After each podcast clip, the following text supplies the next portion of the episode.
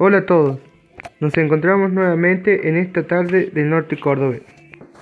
Hoy tenemos un programa muy interesante con los alumnos del PEF, con Candela, Leandro y Ezequiel, en el que dialogaremos el tema de la fuerza y además tendremos una pequeña entrevista con el pediatra Pablo Rivero de la ciudad de Anfún.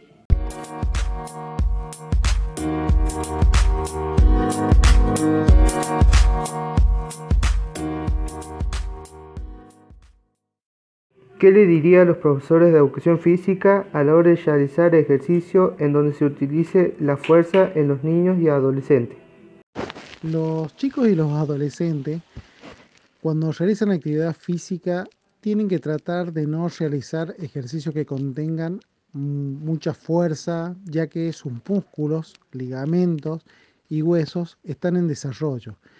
Esto llevaría a que se pudieran lesionar, cortar o romper Por ese motivo, no es aconsejable que los niños ni los adolescentes realicen actividades físicas que tengan mucha fuerza o esfuerzo. Y si se llegaran a producir algunas lesiones en estos niños o adolescentes, es como que en un músculo, en un ligamento se provoca una cicatrización. Por lo tanto, a medida que va pasando el tiempo, con menor fuerza o con menor esfuerzo, se empezarían a lesionar mucho más ya que estarían bajo el estrés del crecimiento y el estrés de las actividades físicas. Por eso lo conveniente es que tanto en chicos como en adolescentes, todo tipo de actividad física sea del tipo recreativa y no competitiva.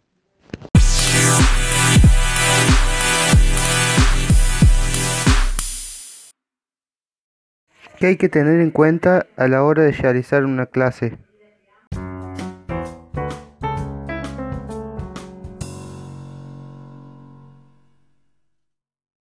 Eh, a la hora de planificar una clase debemos tener en cuenta eh, realizar ejercicios breves, con repeticiones frecuentes y marcarle más énfasis a la comprensión de los ejercicios que el resultado de cada alumno.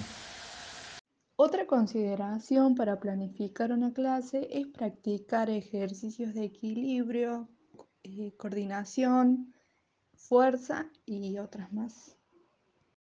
También debemos tener en cuenta que la fuerza se gana rápidamente, ya, ya que también se pierde igualmente rápido. También la fuerza se, va desarrollando eh, mediante el tiempo, ya que esta es más duradera a la hora de dejar de entrenar.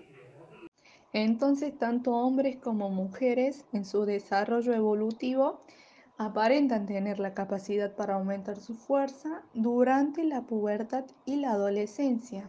Esto quiere decir que alcanza un nivel máximo entre los 20 y los 25 años. A partir de aquí, disminuye de manera considerable.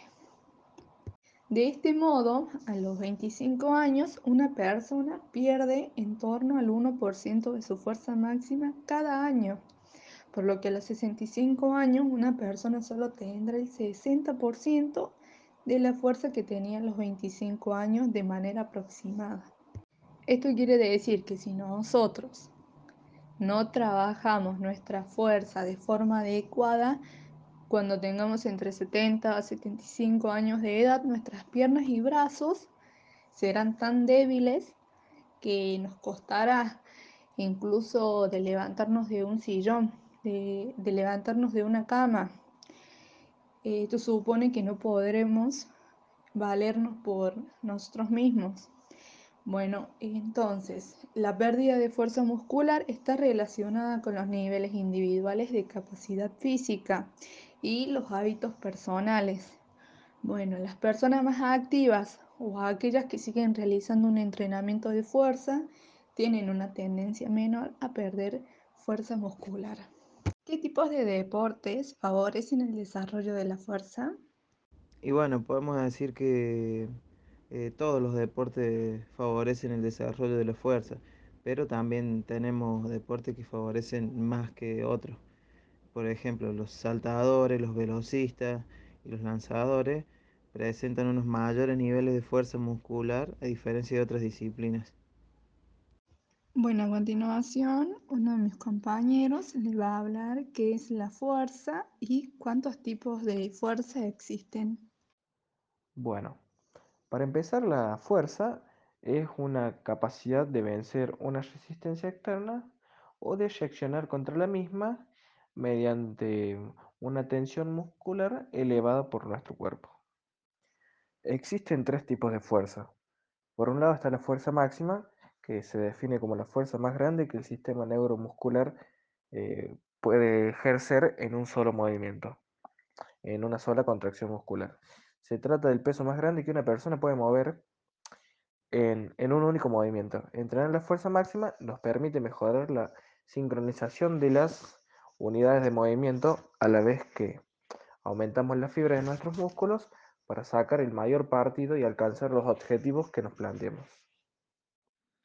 También está la fuerza rápida, que se define como la capacidad del sistema neuromuscular para superar resistencias con una alta velocidad de contracción.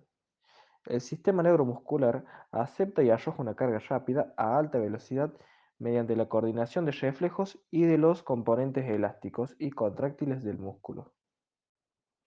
Y por último, tenemos la fuerza resistencia, que vendría a ser la capacidad de mantener una fuerza a un nivel constante durante un tiempo que dure una actividad o un gesto deportivo.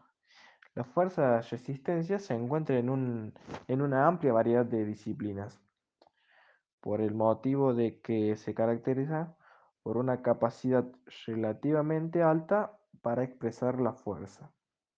A continuación, eh, se hablará de la evolución de la fuerza en base a la edad. La fuerza se dobla entre los 11 y los 16 años.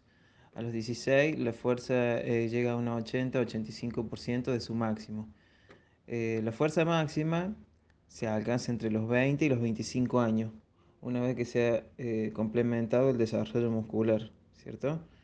A partir de los 30, si no se trabaja específicamente esta cualidad, se produce un declive lento pero progresivo.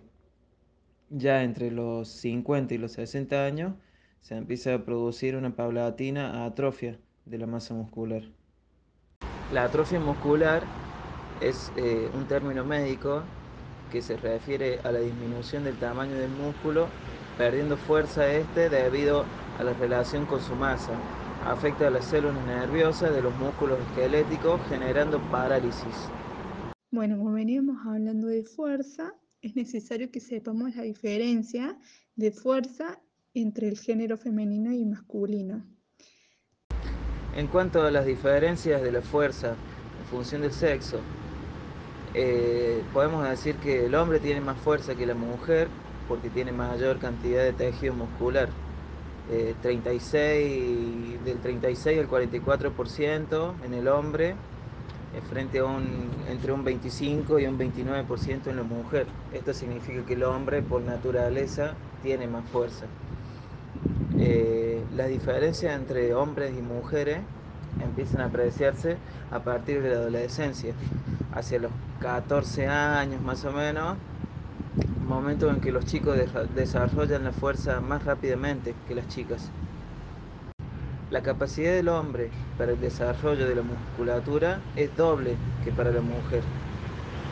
Después de los 30 años, la fuerza disminuye por igual en hombres y en mujeres. Eh, por otra parte, la testosterona presente en las mujeres es alrededor de una décima parte que la que poseen los hombres y debido a la influencia de esta hormona en el desarrollo de la fuerza y de los músculos, las mujeres tienen menores posibilidades de desarrollar igual la fuerza, aun cuando se ejerciten de la misma forma.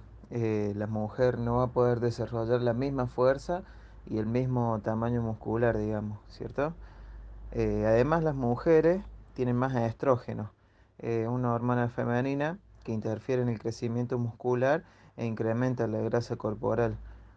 Por eso las chicas, debido debido a los estrógenos, terminan el crecimiento dos años antes que los chicos.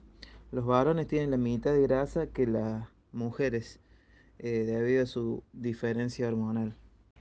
En los deportistas profesionales el porcentaje de grasa en hombres es de un 4% y en las mujeres es de un 9%, o sea, más del doble.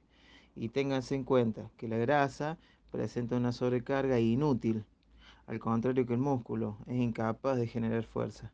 Entonces, es un contrapeso, digamos. Bueno, estamos en el cierre del programa, así que queríamos agradecerle a todos los oyentes que estuvieron, se enriquecieron con nuestros contenidos sobre el tema de la fuerza. Y bueno, nos vemos en otra, otra ocasión en la tarde del norte. Cordobés.